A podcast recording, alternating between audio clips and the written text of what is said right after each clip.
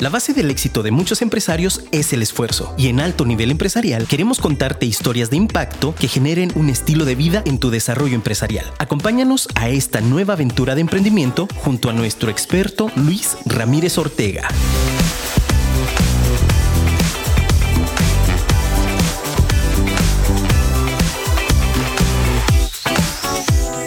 En la era del conocimiento, nada está escrito. Descubre con nosotros el porqué de esta frase en alto nivel empresarial.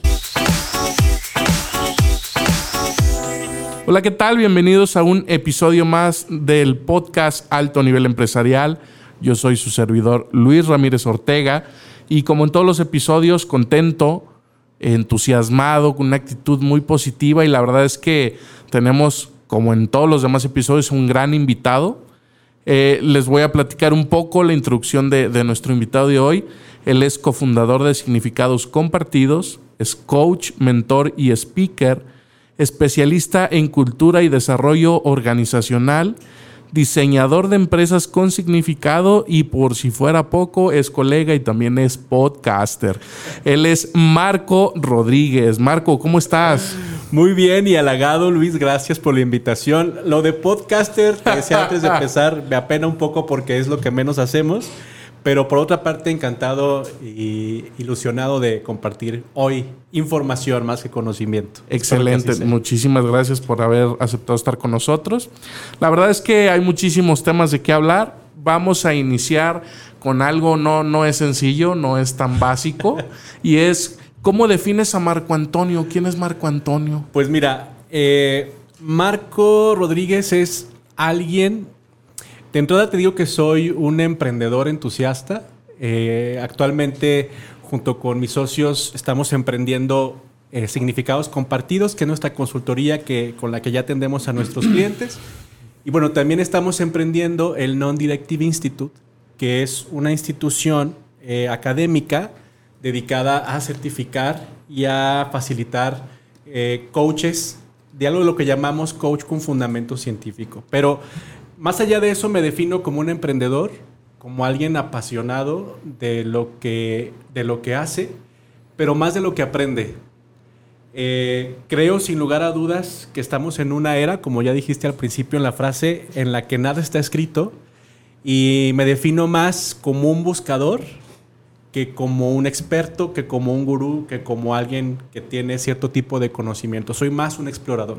Así me defino en general. Excelente.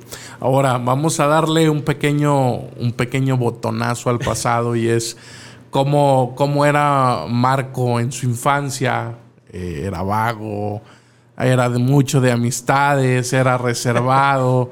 Eh, platícanos un poco de tu infancia y, los estudios, la época de los estudios de cuando decides estudiar, porque es psicólogo Marco Antonio.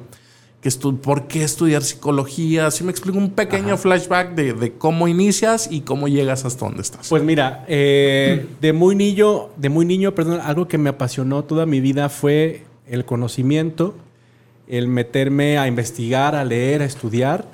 Siempre he sido una persona muy, muy social eh, con muchas relaciones, la mayoría de ellas, ojalá todas positivas. Eh, y en general me apasiona el mundo de la ayuda a otros desde una perspectiva de liberar, pero sobre todo de generar la conciencia de que cada uno de nosotros tenemos la capacidad de encontrar y descubrir lo que necesitamos. Ahorita espero podamos hablar de eso.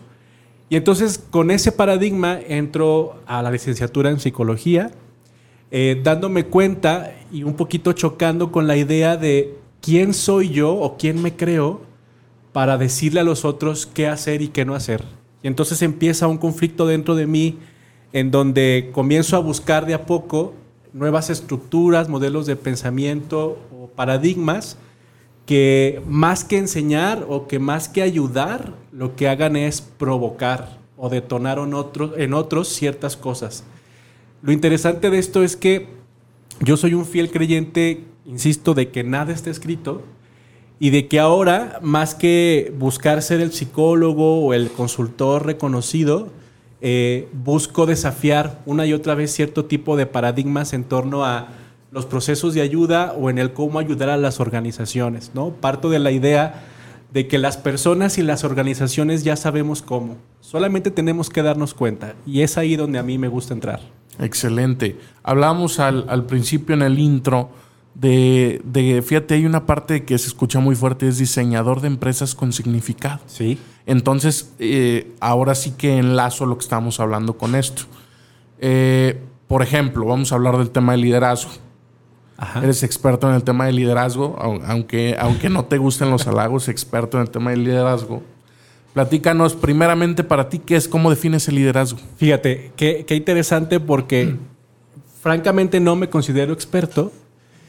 Sin embargo, a lo largo de estos 15 años de trayectoria trabajando con organizaciones he descubierto varias cosas. La primera es que eh, el liderazgo no es el resultado de una fórmula, es decir, no es el resultado de integrar procesos, métodos o sistemas. Es el eh, yo creo y he, y he descubierto que es el resultado de experimentar y de identificar lo que se requiere en momentos determinados.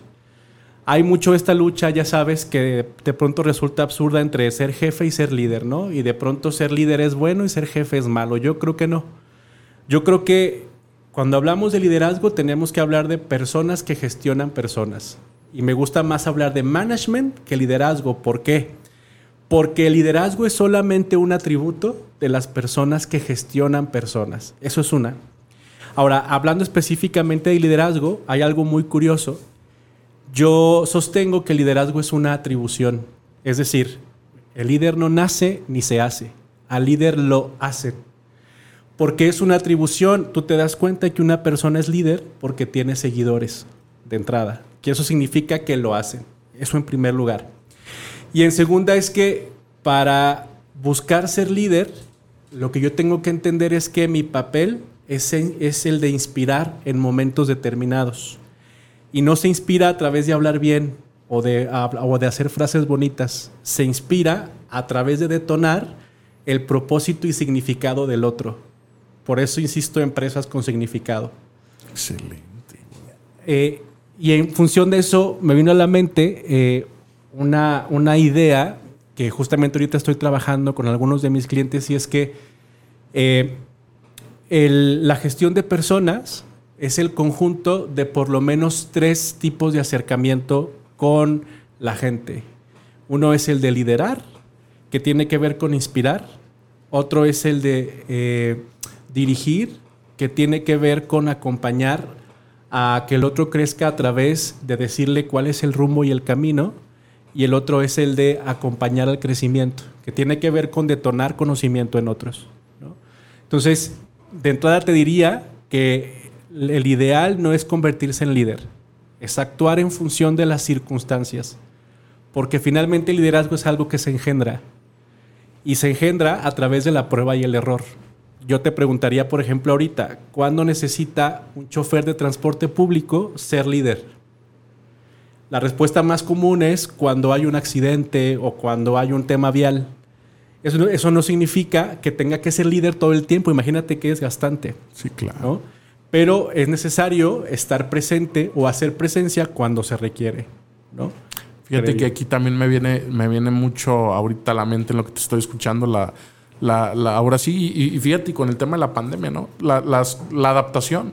O sea, el cómo el líder también debe de adaptarse a las circunstancias que se presentan Totalmente. y darle la mejor salida, ¿no? Sí, sí, sí, sí.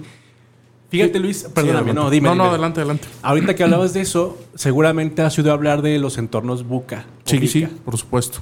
Eh, que, que mi, que mi tarea o mi intención no tiene que ver con volver a explicar qué es VICA, dado que ya lo sabemos, pero no sé si tú sepas que el VICA ha provocado una nueva evolución.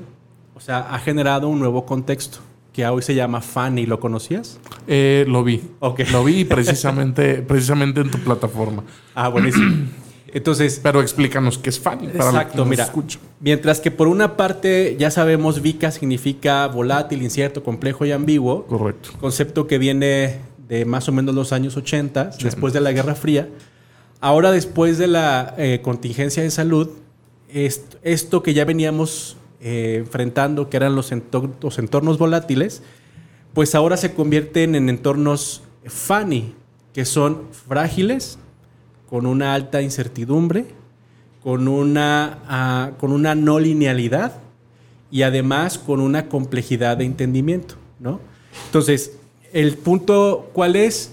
Que hoy menos que nunca, o perdóname, que hoy más que nunca deben o van a desaparecer los expertos y los gurúes que con fórmulas van a decirnos qué hacer y cómo. Al contrario, dado que estamos en la era del conocimiento, que es la era previa a la era de la conciencia, pues ahora, dada la información a la que tenemos acceso, tenemos la capacidad de no solamente adquirir conocimiento nuevo, sino generar conocimiento nuevo. Y entonces, hablando de liderazgo, yo lo que creo es que en esta era, las personas que gestionan personas deben enfocarse a cómo generan y provocan conocimiento nuevo. Lo que realmente gestionamos es conocimiento. Fíjate que esto es muy importante lo que estás diciendo porque incluso marca la tendencia y la evolución del liderazgo en las empresas y, en cualquier tipo de, situación que se ejerce liderazgo, pero nos estamos enfocando en el empresarial y estamos hablando de que va a cambiar el concepto eh, y va a cambiar la forma de verlo y de entenderlo. Totalmente. Eh, fíjate que, esto que dices eh, marca la pauta. Y ahora me autopregunto y te pregunto también, ¿qué importancia entonces tiene el liderazgo en las organizaciones? que no le damos a lo mejor, pues ahora sí que el papel realmente que debe de jugar el liderazgo. Sabes que yo considero que es muy importante en términos de generar las condiciones para que las cosas sucedan. O sea, yo sí creo que a propósito o sin propósito, en las organizaciones surge el liderazgo de manera natural. Eh, y entonces, algunas de las tesis más interesantes que yo me he encontrado es que, por ejemplo, eh, ser jefe, hablando ya de ese concepto, no es malo porque todas las organizaciones y todo en la naturaleza se organiza de una forma sistémica, natural, por prioridades. Eso significa que en las organizaciones es necesario tener jefes para dar cierto orden. Ahora, insisto, este jefe debe jugar entonces diferentes roles. Uno es el de liderar, otro dirigir y otro el de acompañar. El punto es que por eso, o por esta razón y por el eh, contexto tan incierto, es necesario tener o contar con personas que nos ayuden a marcar ese rumbo, a establecer la estrategia, pero sobre todo a tener claro el propósito. Eh, en significados compartidos tenemos muy claro y estamos trabajando mucho para crear empresas con contextos autogestionados. Es algo muy interesante y que seguramente has escuchado, donde uno de los pilares clave es que estas empresas eh, tienen propósito, o sea, aquello que responde a la pregunta ¿para qué hacemos lo que hacemos? Y que no tiene que ver necesariamente con la visión y misión. En ese sentido, es ahí donde el liderazgo es súper relevante, porque lo que creo yo que ahora va a regir a las organizaciones, dado que hay un complejo tan hay un, hay un contexto tan complejo, es el propósito. Es lo que hará que nos levantemos cada vez más rápido de esas caídas que van a ser más comunes.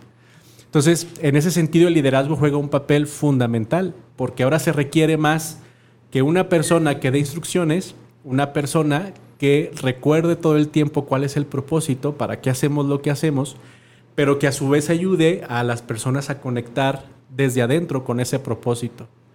Y entonces va a pasar un fenómeno bien interesante que ya se está viendo y es que las personas o las organizaciones, perdón, ya no van a seleccionar por afinidad técnica, sino por afinidad al propósito. Claro.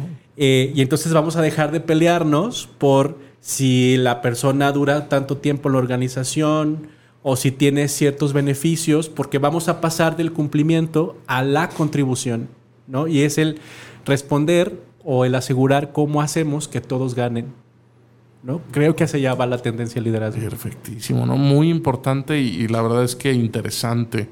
Ahora hay otro término que nos vas a ayudar a definirnoslo, pero más allá de la definición, también el, cómo, cómo se vive actualmente y es el, que hablábamos antes de entrar a grabación, que es el management. ¿Qué, ¿qué es esto? Explícanos en qué consiste, qué es y cómo es que, lo llevamos a cabo. Mira, en general management tiene que ver con gestionar. Eh, de pronto en las organizaciones se tiene esta idea de que se necesitan líderes para hacer que las cosas sucedan. Y eso no es necesariamente falso. El punto o la gravedad de esto es que desde esa perspectiva la responsabilidad recae en una persona. Y por lo tanto eso resulta desgastante y agobiante. Cuando hablamos en general de management, en este caso por ejemplo de self-management o de autogestión, nos referimos a que eh, las organizaciones del futuro, además de ser autogestionadas, es decir, de eh, compartir acuerdos, compromisos, propósito y que todos se relacionen entre sí de manera que busquemos con contribuir, la gestión ahora se va a distribuir. Eso significa que estamos a punto de presenciar las empresas sin jefes, donde el jefe es el propósito y entonces todos decidimos en función de este. Entonces, management no es más que la forma en la que gestionamos o hacemos que las cosas sucedan. En este caso o en este planteamiento es cómo hacemos que todos nos hagamos cargo de hacer que las cosas sucedan. Excelente. En esencia es eso. Y hablando, retomando este tema de todos, se me viene el tema de la cultura organizacional, que yo creo que viene muy, muy conectado con esto. Totalmente. Te, te voy a hacer una, una, una breve, pues ahora sí que para que lo selecciones, pero la verdad es que tú lo sabes más que nadie y es cultura o estrategia. Fíjate que. Mira, me voy a escuchar muy choteado, pero ya lo decía Drucker. Eh, la Sí. cultura se come como desayuna la estrategia cuando no están alineadas. Eh, en lo personal, yo creo que el elemento más poderoso de la organización se llama cultura. La definición que a mí me gusta más de cultura es el conjunto de significados que una organización valora. Por eso, de hecho, nuestra empresa se llama así, significados compartidos. Eh, el tema es que cuando tú te adentras en el mundo de la cultura y descubres que importa más lo que la mayoría creemos de la misma forma que lo que dicen las palabras, descubres que el efecto o el problema a resolver radica en la incongruencia que hay entre lo que decimos que se debe hacer y lo que realmente hacemos. Y a eso le llamamos cultura. Entonces, yo me he encontrado, por ejemplo, organizaciones que dicen, nuestra cultura es de equidad e igualdad, pero nuestros gerentes y directores tienen espacios de estacionamiento que los colaboradores no pueden utilizar. Correcto. Y entonces ahí, no estoy diciendo que eso esté bien o esté mal, lo que digo es que hay un atributo de inconsistencia que nos hace entender, por lo tanto, que no solamente no somos equitativos, sino que además honramos las, las diferencias. Sí, correcto. Eso significa que la cultura implícitamente y de manera automática va a actuar de una manera opuesta a la que buscamos. Entonces, si, si yo establezco una estrategia de negocio que no está alineada a la cultura que soy o que no incluye el tipo de, la- de cultura que quiero ser para gestionarla, entonces va a ser siempre un pleito entre lo que buscamos y lo que realmente hacemos. Definitivamente no, no va a haber congruencia y, Totalmente. y al no haber congruencia estás de acuerdo que mis resultados como empresa, como organización, pues van para abajo. Exacto. Es aquí la importancia para todos los que nos escuchan de la cultura, del propósito, pero más que nada que realmente hagamos las cosas enfocadas a. Así Fíjate es. que también se me viene ahorita, a lo mejor no muy directamente que esté, que esté relacionado, pero sí, sí a lo mejor por esta tendencia, y ahorita tú nos, nos mitigas esas dudas, pero nace la, la famosa NOM 035, Ujú. que pues los empresarios de entrada la escuchan y pues eso para qué, para qué lo tengo que hacer. Entonces llega la NOM 035, que también tienes expertise en este tema, pero de alguna forma nos ayuda, nos ayuda a, a- a, pues ahora sí que digamos que es aquella norma para el bienestar. Platícanos eh, un poquito de qué es, la tienen o no que hacer, la tienen o no que implementar y cómo les ayuda a los empresarios. Ya, mira, en lo personal, eh, y después de lo que ocurrió el año pasado, tras la pandemia, yo en lo personal dejé de lado un poco el, el tema de la norma 035, porque si bien es cierto, el ideal de una organización es que la gente conviva en bienestar, pero primero está la super o, la sobrevivencia. Por lo tanto, algo que yo les decía a algunos de mis clientes y en estas conferencias y charlas que, que, que dábamos es que de pronto existe el paradigma de que la norma 035 tiene que ver con evitar eh, el estrés en los centros de trabajo. Pero si lo piensas, eso es imposible porque el estrés es individual. Eso en primer lugar. Y en segunda, lo que esta norma busca es generar un contexto de prevención de factores o de riesgos psicosociales. Es decir, todo aquello que provoca dicho estrés. Entonces, yo diría en este momento de mi vida, y espero que esto no me juegue en contra, pero ¿es relevante? No lo sé. ¿Ayuda a generar una empresa con mejor condiciones? Sí, sí lo hemos visto. Pero al mismo tiempo hay que reconocer que esto es una norma obligatoria y que más allá de que queramos o no incorporarla, la, tenemos que incorporar, ¿no? Porque nos la van a inspeccionar. Sin embargo, yo les diría que más allá de enfocarse en incorporar la norma 035, la pregunta que yo haría es, ¿cómo aseguramos que tanto la norma como el resto de las obligaciones de una organización sumen al propósito que buscamos? Porque más allá de las normas, lo que nos va a hacer sobrevivir es precisamente el propósito, ¿no? Entonces, afortunadamente la norma 035 te dice qué, pero no te dice cómo. Y ahí hay una gran ventaja, porque tú puedes jugar con eso alineándolo a lo que es importante para la organización. Excelente. ¿Qué sucede? ¿Qué sucede? Yo creo que es una pregunta que, va, a ser recurrente Habrá gente que es especialista en, algún ramo, que inició su empresa y el día de hoy le va muy bien, pero la inició movido por quizás la necesidad, quizás por el gusto hacerlo. Pero si hoy se preguntan cuál es mi propósito y no hay una respuesta identificada, ¿qué hay que hacer? Pues mira, esa es una gran noticia, porque entonces nos deja en una situación de exploración y de definición.